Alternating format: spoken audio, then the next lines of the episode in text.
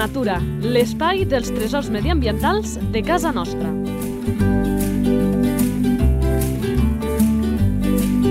Un espai conduït per Francesc Balanyà. Però només conduït, molt bones a tots i a totes. Els que se n'encarreguen de fer-nos gaudir amb les seves explicacions són els autèntics protagonistes d'aquest espai, juntament doncs, amb aquests tresors medioambientals, amb aquesta fauna. Repeteix, ens agrada molt l'Antoni Margalida, investigador del CSIC, d'aquest Institut Pirinec d'Ecologia. Antoni, molt bones. Hola, bona tarda, molt bones. Que ens toca tancar el cercle dels grans carronyaires i, per tant, anem ja a descobrir avui de quin animal parlem. La fitxa tècnica. Nom comú. Voltor comú. que és eh, el més comú precisament dels grans carronyaires que tenim a casa nostra. Nom científic. Gips fulvus.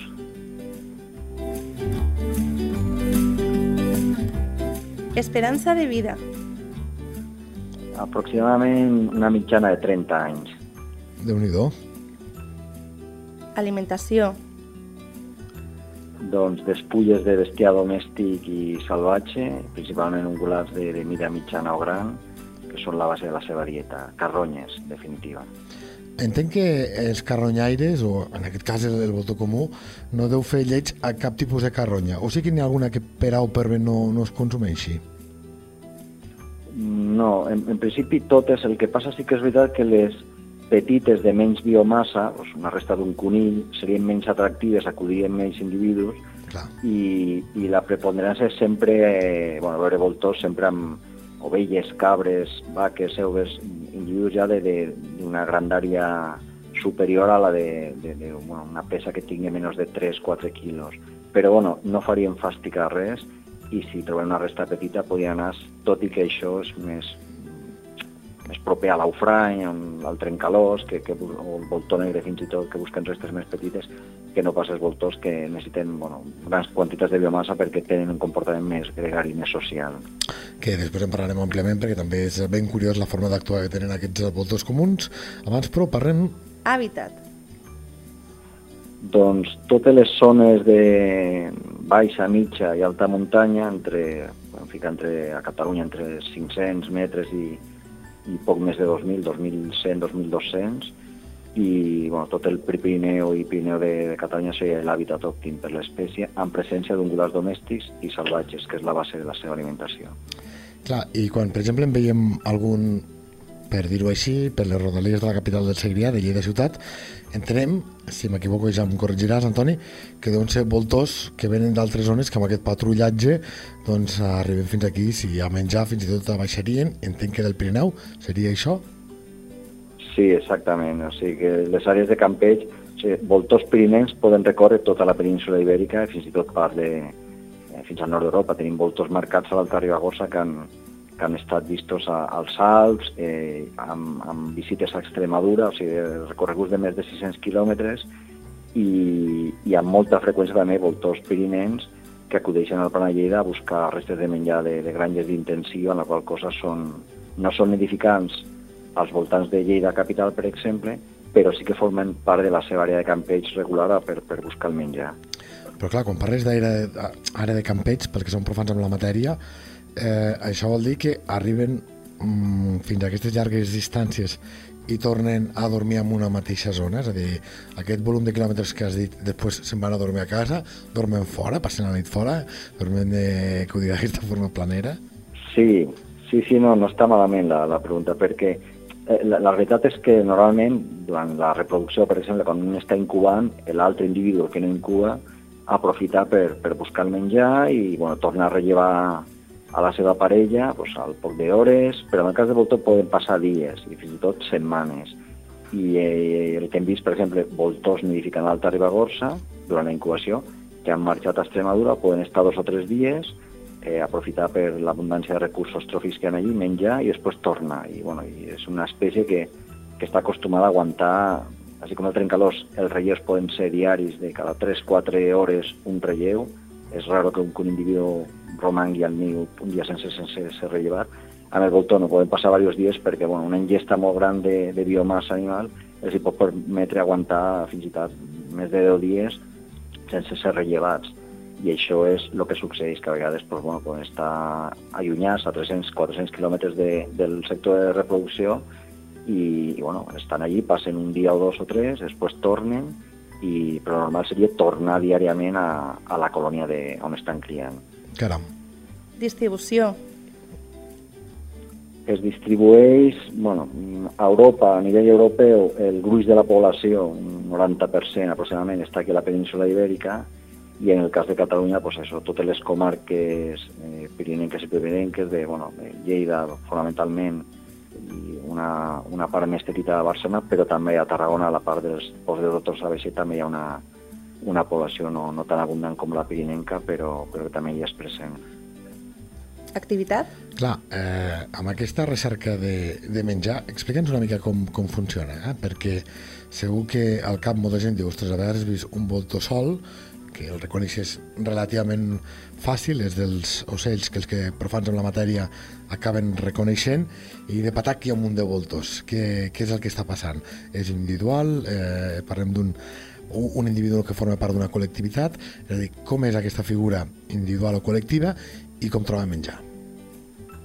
Sí, això eh, s'ha descrit que utilitza una sèrie com de, de, de rutes, autopistes al cel, que ells van fent recorreguts i el que fan és, amb, bueno, amb una vista molt potent que tenen, a molta distància veure i interpretar el moviment de, de, de específics d'altres voltors, però també d'altres espècies. Per exemple, pot ser una guineu o còrvids, que l'esquena els hi pot brillar quan estan fent els moviments al costat d'una carronya, i això són senyals visuals eh, que afavoreixen que, que el voltor pugui eh, optimitzar el temps de recerca i trobar amb, amb més facilitat la, la, la despulla, el cadàver.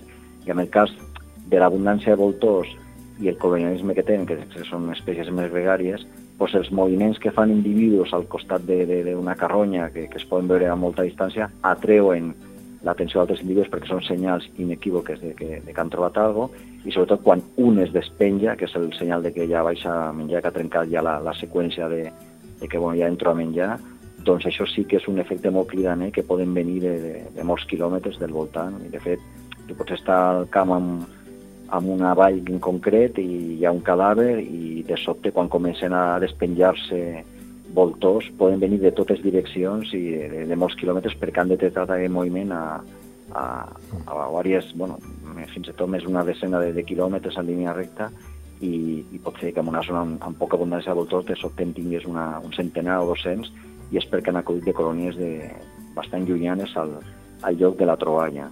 Clar, i, però segurament, jo sóc el primer, eh? no, no, no la gent, jo el primer, clar, veus aquelles imatges de voltors volant en algun lloc i dius, ep, allà deu haver un cadàver.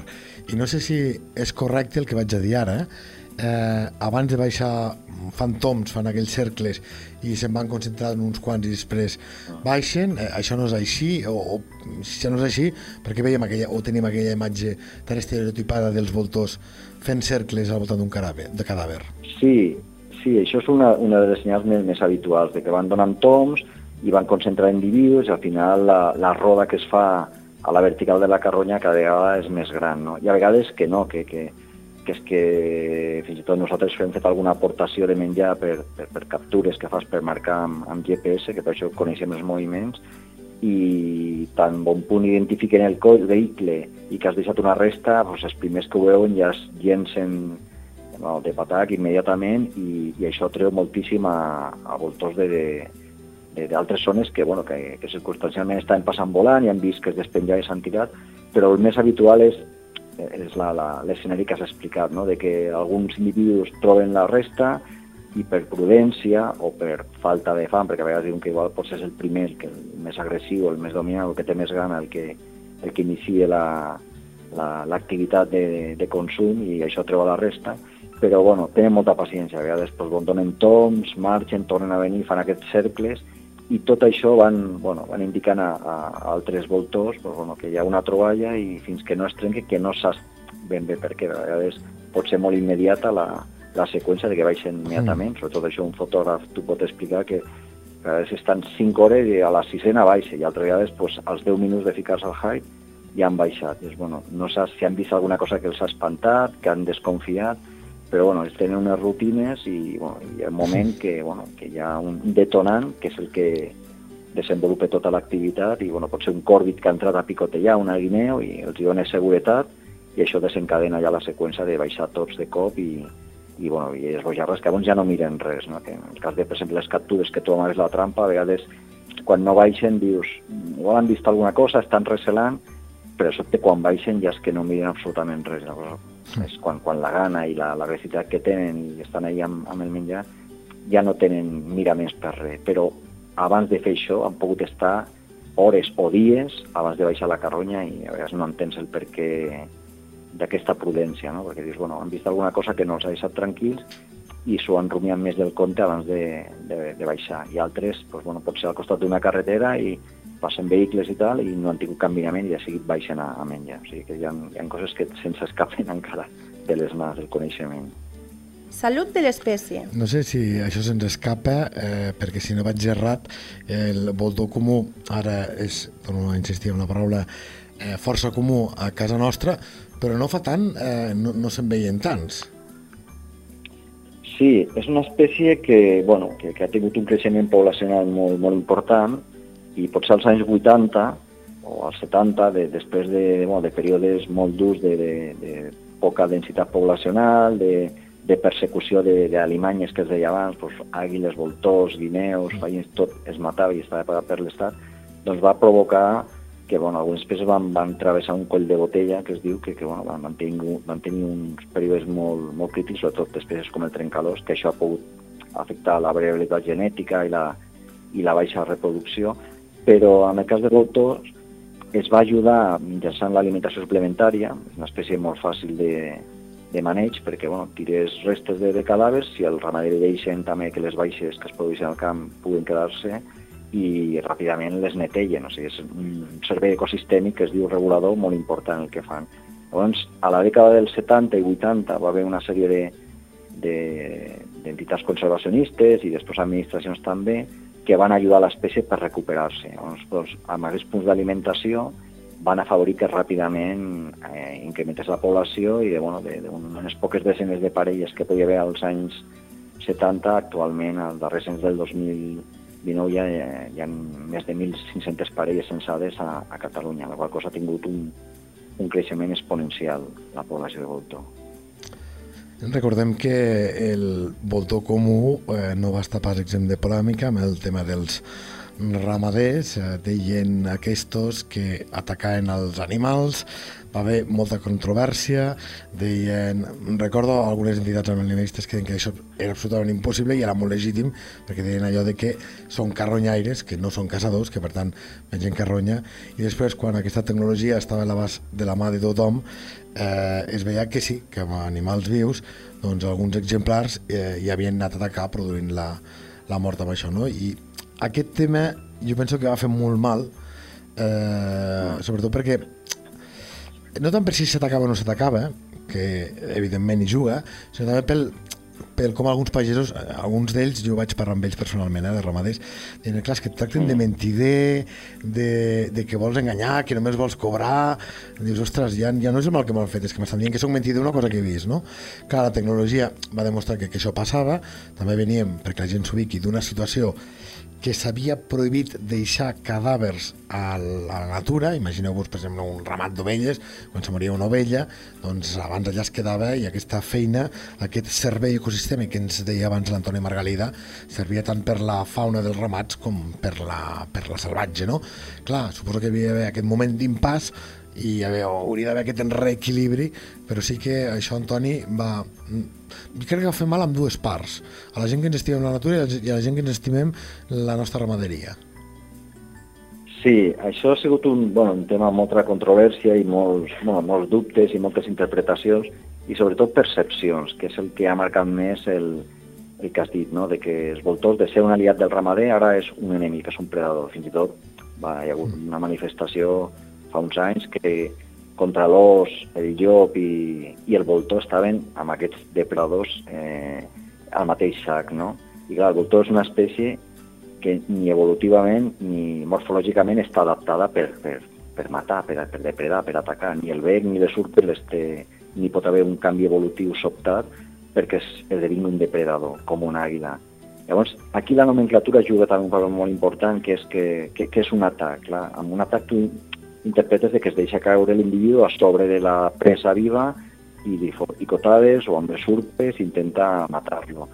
Però el que ha passat, eh, que nosaltres també hem estudiat bastant en detall el, aquesta problemàtica, aquest conflicte emergent que, que com molt bé has dit, eh, va succeir amb, amb la situació del mal de les vaques bolles, que es van sí. tancar molts punts d'alimentació entre el 2005-6 fins al 2011, que es va, el 2011 al novembre es va flexibilitzar la, la normativa, tornen a deixar que queden després al camp, i el que va passar és que bueno, pues, va haver una alarma social dient, bueno, com que no poden tirar menjar, els voltors tenen gana i per tant ataquen.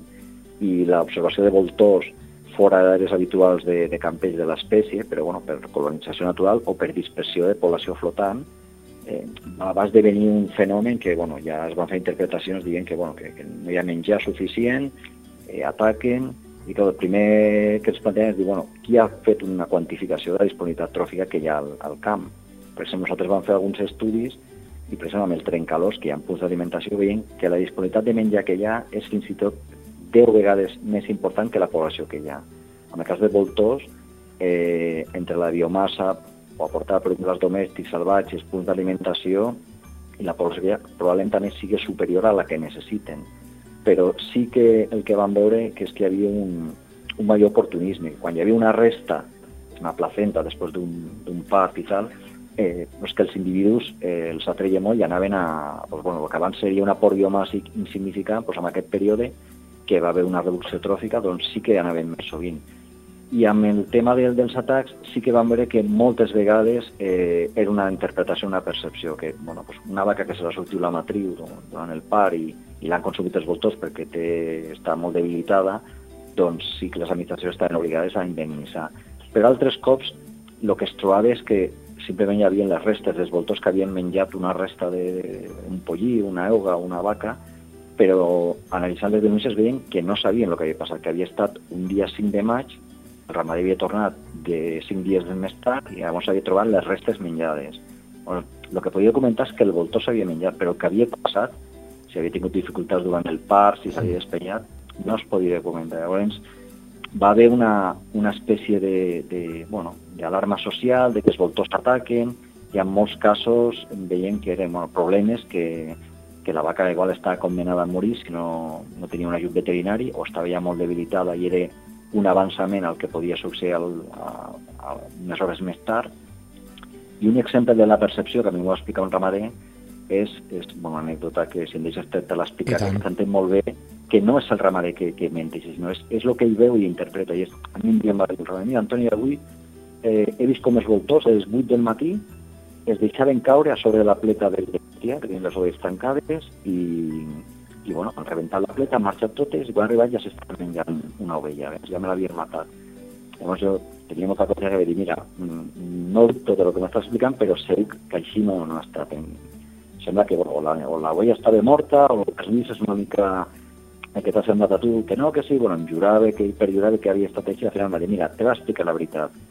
El dia anterior vaig anar amb el bestiar, el vaig anar a tancar, ja es feia i quan vaig tancar el bestiar, pues, m'he vaig donar compte que just se me va morir una, una ovella. Vaig dir, bueno, saps què? Que demà al matí, a primera hora vaig a la ja la deixo aquí. El que passa és que ells la van veure abans que jo, i el que va passar al matí és van anar amb aquella ovella, les altres van espantar i van rebentar la pleta. Però em va dir, Antoni, si jo no arribo a donar-me de que aquella ovella estava morta el dia anterior, jo t'havia jurat i perjurat de que he vist un atac, com s'han tirat, i quan he arribat s'estava menjant l'ovella, perquè estava recent, i, i bueno, ja sabia que estava morta, però jo havia dit que me, me l'han matat ahir davant dels nassos, perquè des de que jo he vist fins que ha arribat he trigat 5 minuts caminant, i diria, bueno, doncs és el temps que me l'han matat. I això és un exemple que dius, no és mala fe i hauria denunciat un atac, però era una interpretació a la percepció que ell va tenir i la realitat va ser una altra molt diferent.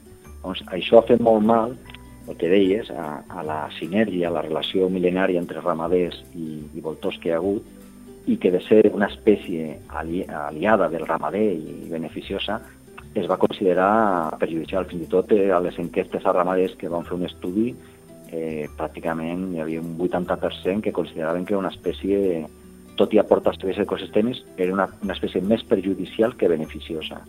La qual s'hauria de revertir aquesta visió perquè dius, bueno, eh, s'han de buscar solucions per, per, per reduir aquest conflicte, però moltes vegades està magnificat per, per una percepció errònia de, del canvis i no per, per, una espècie pugui haver canviat de comportament d'un dia per l'altre perquè no és possible.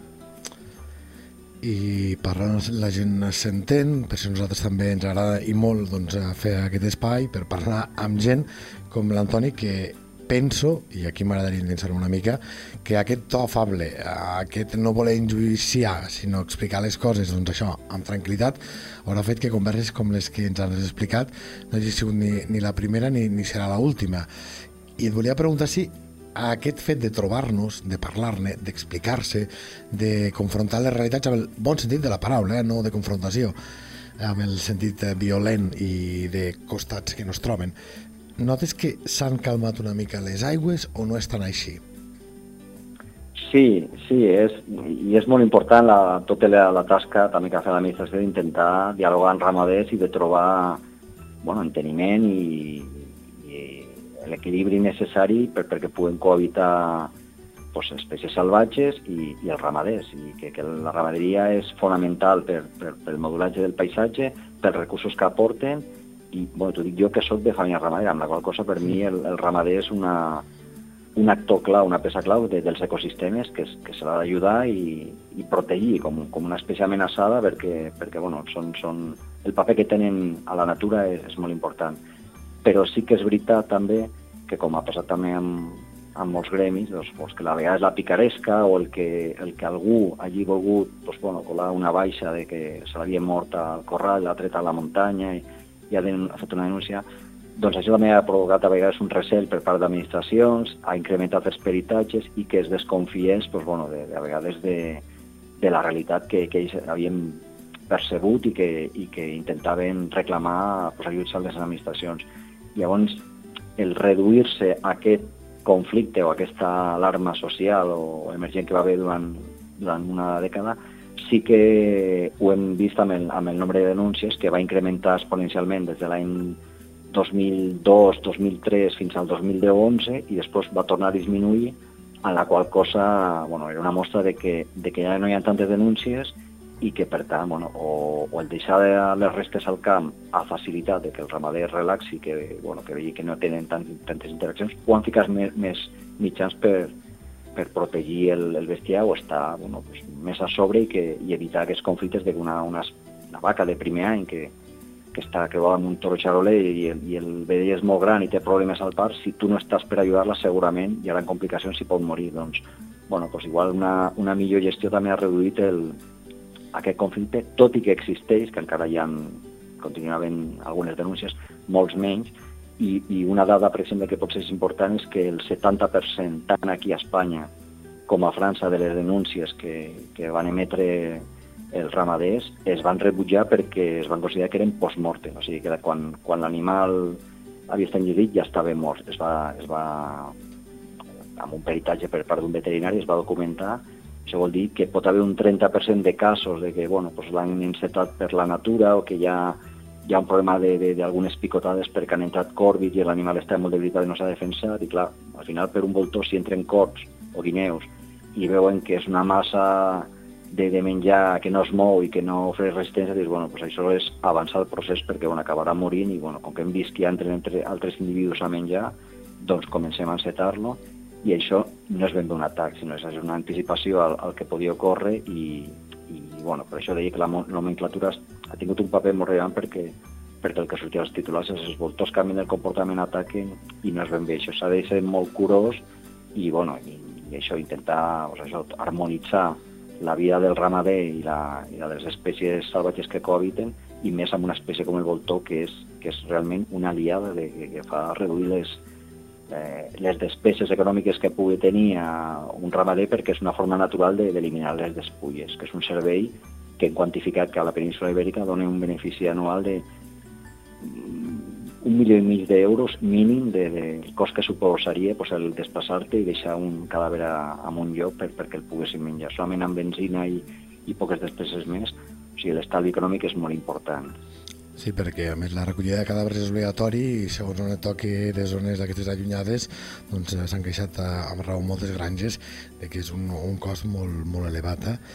Eh, Deies aquesta frase sí. i, i és cert, eh? el tema de la nomenclatura recordo amb tots aquests episodis que és cert, eh? que, que segurament massa gent en parlàvem que, que poc en coneixíem, no? i per això anava fent la bola gran i quan van aparèixer aquelles imatges de que es veia que l'animal estava viu recordo el Joan Vázquez, eh, el secretari d'Ibcena, que deia allò de que ajudaven a morir l'animal, no? I tothom deia, si fa dos dies ens has criticat que només és impossible que ataquessin animals vius... Clar, encara que sigui cert mm. això, la sensació després de descrèdit era immensa, no? I el tema de la nomenclatura i, i de, crec que ho has dit molt bé, Antoni, de definir què és atac sí. i què no ho és, clar, això eh, dona la sensació que en lloc d'apropar posicions, en aquell moment, toquem fusta, eh, ara sí. no tant, doncs les allunyava, aquesta terminologia. Sí, sí, això té tota la raó, perquè jo he vist algun vídeo que ha circulat i i mira, l'animal està viu, i veus que està pestanyant, dius, sí, està viu, però, però està agonitzant, és que no sé si li serà cosa de, de mitja hora o de dues hores que acabarà morint i dius, no pots considerar que això sigui un atac, i dius, és que bueno, sí, encara no està mort del tot, però, però el voltor o qualsevol altra espècie ja ha vist que porta a veure ahí agonitzant i que aquest animal acabaria morint. Llavors, això no, no, no pots considerar que sigui un atac.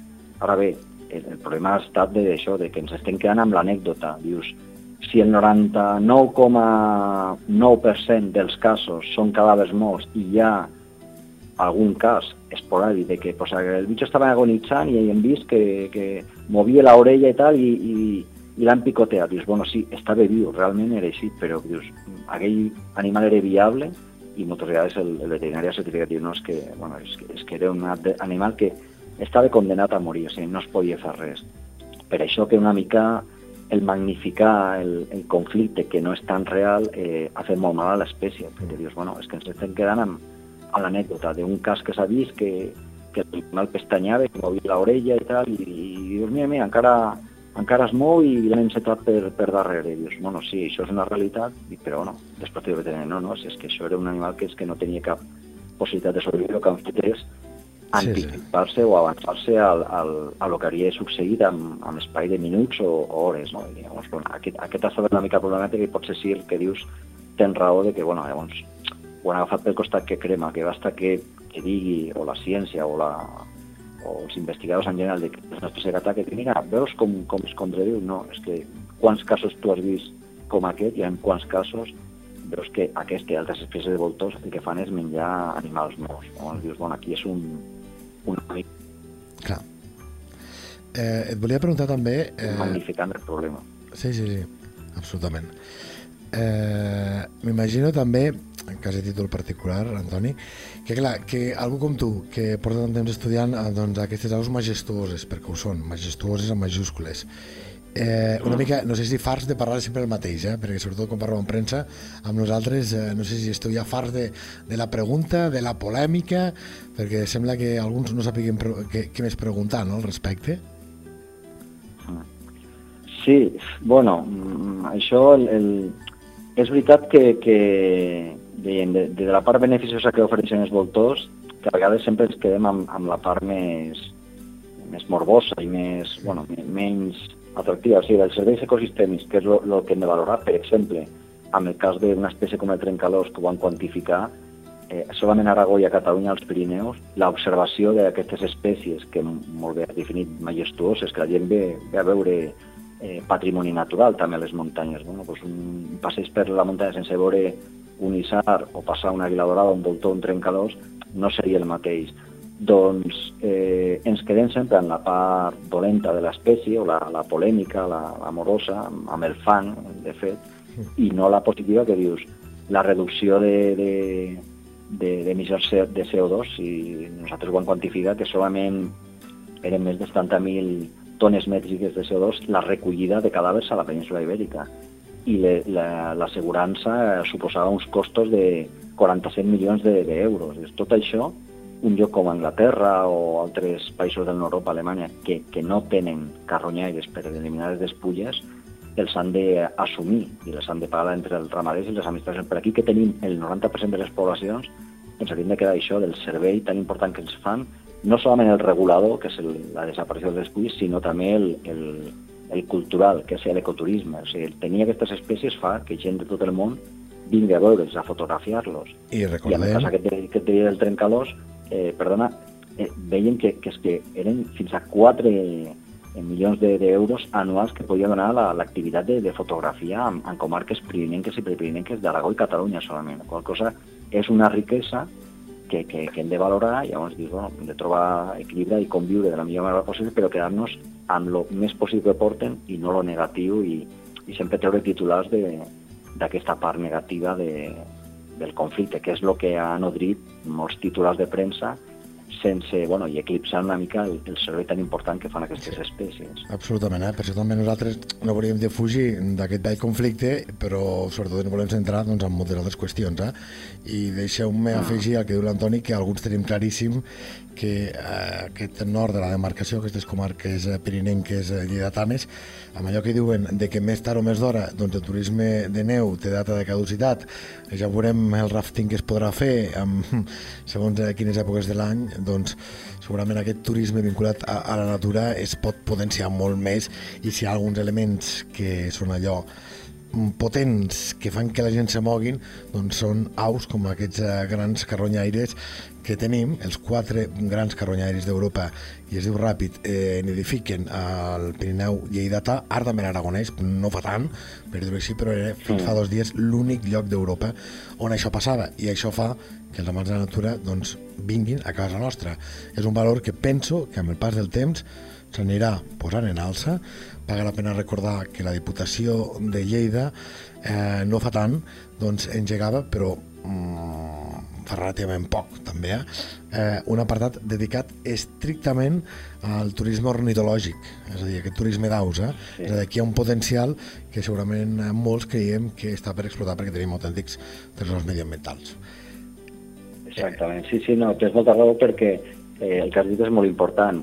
Eh, el canvi climàtic compromet la viabilitat de les pistes d'esquí i aquí no pots competir amb els Alps, segurament amb, amb, amb les pistes d'esquí, però sí que pots competir amb biodiversitat i l'escenari que tenim és molt més ric i molt més important que la majoria de resta de països d'Europa, en la qual cosa aquí tenim un potencial amb el que juguem amb molt bones cartes per atreure molt turisme de qualitat i que gent que paga, que, que bueno, per una espècie concreta pot a- pagar un avió, agafar la fonda i quedar-se uns dies perquè està buscant veure-la o fotografiar-la. I, amb això tenim un patrimoni molt important que és molt competitiu i molt més potent que, que molts països de, de, de la resta d'Europa, la qual cosa és un valor que, que, que hem d'aprofitar-lo.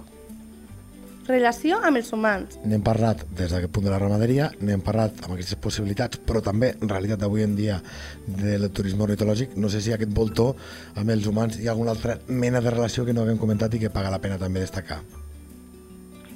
No, doncs la relació seria ara mateix la definició de- d'amor-odi, no? perquè fins ara fa 10 anys o 15 eh, era, doncs, bueno, el voltor no fa res, no ataques, és, és una espècie beneficiosa, és, és el que qualsevol ramadet diria, i ara actualment la, la, la percepció ha canviat, ha canviat a l'altre costat. Llavors dius, ara mateix és, estaria més inclinada la balança per, per una espècie negativa, la percepció que tenen, que, que per positiva. I curiosament, entrevistant a caçadors, que també han fet el mateix exercici, tenen una visió molt més positiva als caçadors, que també s'han vist perjudicats perquè quan ha anat tota una peça, quan ells han arribat i els voltors ja se l'havien menjat, eh, doncs mm, ens va sobtar de que era molt més positiva la, la visió que tenien dels voltors que no pas els ramaders, que són els primers beneficiats. Però a mi m'agradaria veure també una enquesta que parés amb l'ampli de la població.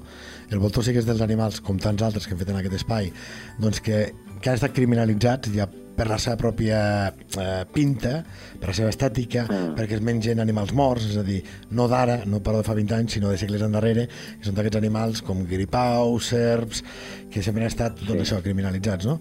Però ara, i ho parlàvem tu en un altre espai, a UOU Lleida Ràdio, eh, que et deia, ostres, recordo que no fa tant, amb una sortida que fèiem, que n'hi havia un de parat allà i passàvem fent una excursió amb molta gent, estem parlant de 300 persones, jo estava parat allà fent planos i tothom, ostres, un voltor, un voltor, que guai, no cridis, ostres, que xulo. I, i la gent, una felicitat de veure un voltor eh, relativament a prop, que per això dic que eh, a vegades el so mediàtic és una cosa, però també el conjunt del que Sí. pensa la ciutadania n'és una altra, i això també ho hem de posar en valor. Sí, exactament. No? I de fet, bueno, de les quatre espècies de voltors, però gent més propera al, al gremi de, de, de l'ecoturisme, tenien una visió bastant positiva, menys positiva dels còrvids, de, de, de, Sí. de guineus i fallines, i també menys positiva que els voltors, les àguiles i milans, però entre totes les espècies el trencador seria la que millor valoraven, potser perquè saben que no és l'espècie per no té la premsa depredadora i per, perquè és molt cridanera la, la seva, que, que és el que has dit, és la imatge que tenen, clar, el voltor és, de cometes, més lleig, no, no tant. L'ofrany també, eh, depèn de la foto que et fiquen, és, però tenen més simpatia per espècies com el trencalós, el, o el voltor negre o el, o el, O l'ofrany, que no pas el voltor, però precisament per, per aquest ressò mediàtic tan, tan intens que hi ha hagut eh, durant els darrers anys amb, amb la pre mala premsa que, que ha tingut. Eh. I suposo que també amb el cas de, de, de l'Aufrany, com que van parlar allò de que queden no sé quantes, poc, menys d'una desena de parelles a, arreu del país que s'estava recuperant, doncs també veure'l, suposo que també és aquell punt màgic, tot i que ara ja tinguem per sort moltes més parelles, però suposo que també allò poc o molt a la gent li sonava, i quan un veu un Aufrany, doncs a mi, a mi encara em passa ara, eh? penso, ostres, que bé, no? I quina alegria. I evidentment és major Sí. que amb un botó, perquè suposo que també venim d'on venim. Sí, no, això i, i segurament hi ha molt, molta raó de ser la, la, la part estètica, de que Sí, te cau bé una espècie, un bitxo en concret, quan, quan t'agrada, i estèticament eh, és, la teva percepció és positiva. I si el paper que fa eh, el servei ecosistèmic que proporciona és molt important, però estèticament, com passa amb el voltor, el voltor és la, la que més afavoreix els ecosistemes perquè és la més abundant, la que més biomassa menja i és la que pitjor percepció té quan és la, la més aliada de, de l'home, precisament per això, perquè surt una foto amb un voltor amb un cap ensangrentat i tal, dius, no veus el favor que ha fet de- d'eliminar les despulles. El que veus és sang i que hi ha associes de, bueno, que ha atacat o que ha menjat i, i és injusta perquè, perquè el benefici que, que aporten a la societat és molt més gran que el, que el perjudici. Però bueno, la mala imatge pues, fa això de que tingui menys, la gent tingui menys carinyo, per dir-ho d'alguna manera, que, que la resta de- d'espècies de voltors. Curiositat. clar, eh, entre aquesta físic que, té tan peculiar, doncs que sigui un pelatxo de coll en amunt eh, fa que segurament no empatitzi tant com eh, ocells més emplomallats, però que no tingui plomes en aquesta part d'una explicació. Sí, això és, bueno, pues, és una adaptació per poder, i el, el coll tan allargat sense plomes, per poder introduir-lo als orificis i, i eliminar tota la carn de, del cadàver, que pot entrar per, per, per la natura, per la boca o eh, per, per qualsevol orifici que fet a la panxa i escudrinyar tots els racons del cadàver i eliminar-los. I llavors que, que, que el cap sigui més fàcil de netejar, que sigui ple de plomes, que sigui molt més difícil el manteniment, o podia trossos de carn enganxats que, que afectarien a la, al vol i a la, a la dinàmica de, de vol de, de l'individu, de llavors el rosament amb l'aire, doncs, tot això són adaptacions durant molts anys que han fet que, que l'espècie doncs, bueno, tingui el cap i coll desprovistos de plomes precisament per això, per poder introduir fins al fons de l'orifici i espècies com el trencalós no necessiten perquè el que fan és menjar restes òssies. Llavors d'aquí la diferència de que un tingui plomes al cap i l'altre no. Reproducció. Doncs, bueno, és una espècie que inicia la, la construcció dels nius al desembre-gener, incuba durant vora dos mesos, 53-55 dies aproximadament, i el poll està al niu durant més de 4 mesos, volant els primers polls, si les postes són molt primerenques de finals de desembre, poden volar al juny, i els més tardans poden volar al, al mes d'agost. I o sigui, el final d'un cicle reproductor doncs quasi es solapa amb l'inici de l'altre perquè a la tardor ja començaran a estar als territoris, ja començaran a construir els nius una altra vegada de cara al desembre i torna a reproducció. O sigui, és un període reproductor molt extens de que dura més de mig any. Problemàtiques. Clar, hem parlat ja, ja d'algunes, no sé si hi ha alguna altra qüestió sobre aquesta espècie doncs, que vinculada o no amb els humans, perquè no té per què eh, ser així que, que pagui la pena destacar.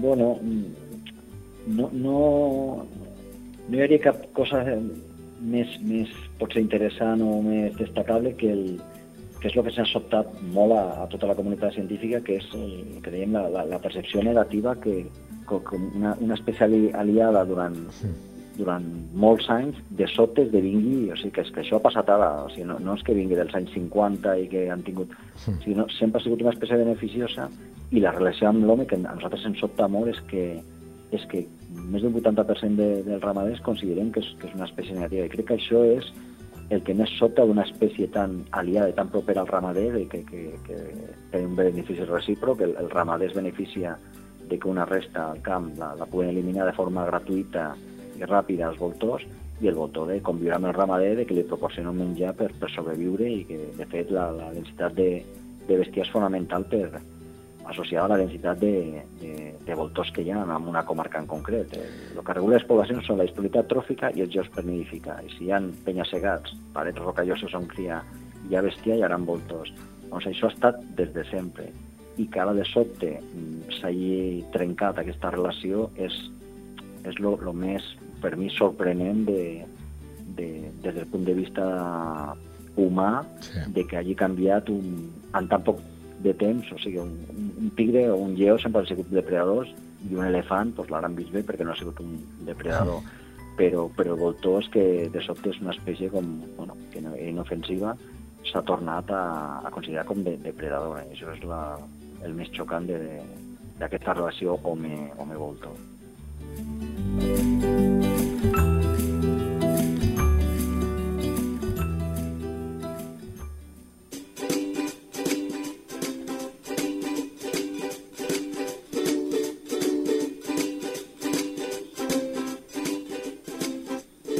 Sabies que...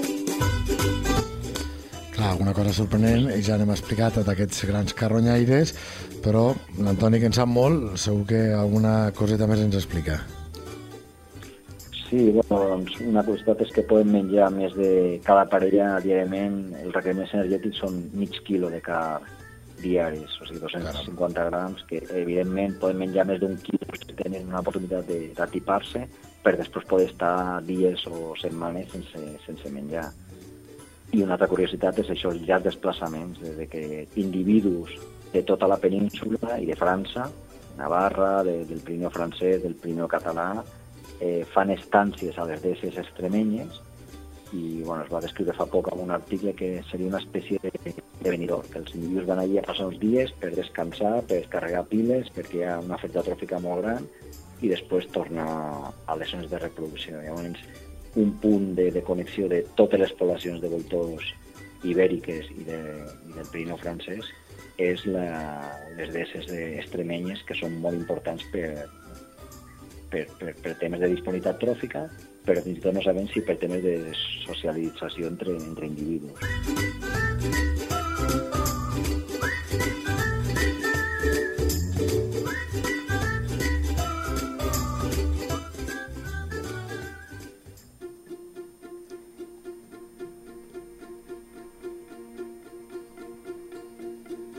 Natura a punta de llengua. Clar, eh, aquesta paraula de voltor eh, no està, no sé, com a mínim jo no l'he trobat recollida oficialment, però allò que es diu Antoni, eh, aquest tio és un buitre, un voltor, eh? Mm. del que va a la casa, i justament dèiem que els voltors no cacen, eh? Eh, amb el tema sexual, amb el tema de, per exemple, anar darrere o buscar alguna, alguna noia, eh, clar, tampoc deu ajudar el pobre animal per a, per a aquest paral·lelisme que, que dèiem, eh? però sí que està acceptat, que aquesta jo no la sabia, que diu, més val un pardal en mà que un voltor volant. Tu la sabies?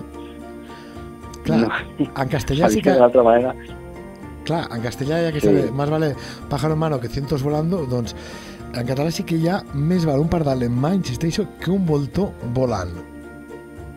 Ja, doncs no l'havia sentit. Però amb el que dius tu de, de la mala premsa que tenen, una altra molt, molt, molt estesa, que és els fondos buitre.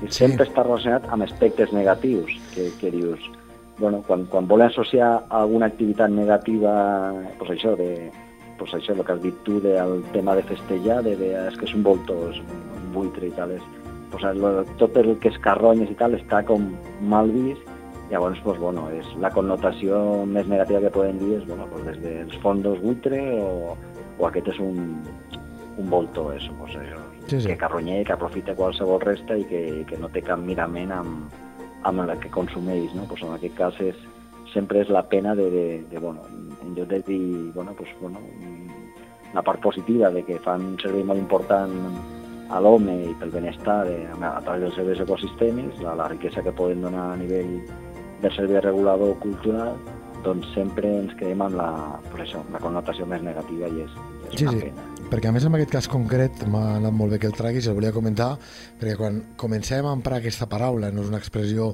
que fa 20 anys utilitzàvem, no? que ara ens sona més, més de, de la darrera dècada, ho diuen en castellà, los fondos buitre, no? Però és que la traducció en català ha estat fons voltor, és a dir, que s'ha seguit apel·lant doncs, amb aquest animal i com que eh, és una espècie que se n'aprofita de tu, que et vol traure doncs, eh, coses importants o que se'n vol aprofitar de tu, no? O sigui que llavors Sí. ajuda amb, amb aquesta mala caracterització de, de l'espècie.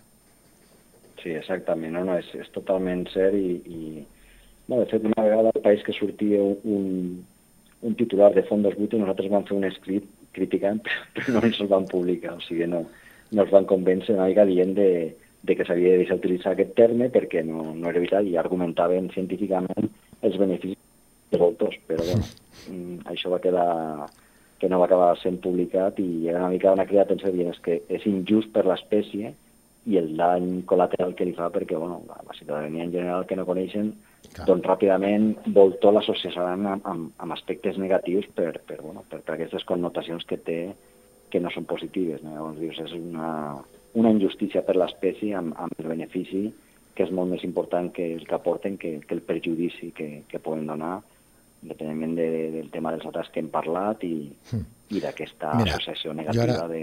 Prenc el compromís, sí, sí, sí, però jo prenc el compromís que a partir d'ara, quan hi hagi alguna paraula que diguem això de fons voltor, que ho direm, però diem, mm, no ho confongueu amb el pobre animal, que aquest és una bèstia que ens és positiva, no com aquests fons que no en són agents positius i que tenen aquest mal cognom de voltor, eh? i així ho anirem recordant i Sí. fent pensar a, a la gent. Doncs mira, veus, he fet eh, l'apunt científic, que és fantàstic per acabar, per tornar-li a agrair a l'Antoni Margalida que ens hagi regalat aquests coneixements amb aquest tarannà, que penso que també és molt d'agrair, que és molt important eh, per conèixer aquestes espècies que sempre han estat, o sempre, ho dius molt bé, des de fa relativament poc criminalitzades que abans eh, es veien doncs, això com un fantàstic aliat i és com les hem de tornar a veure. Per tant, li agraïm i molt amb aquest investigador del CSIC, eh, de l'Institut Pirineic d'Ecologia, que ens hagi regalat un cop més doncs, la seva saviesa. Antoni, moltes gràcies i fins la propera. Moltes gràcies a vosaltres i fins la propera.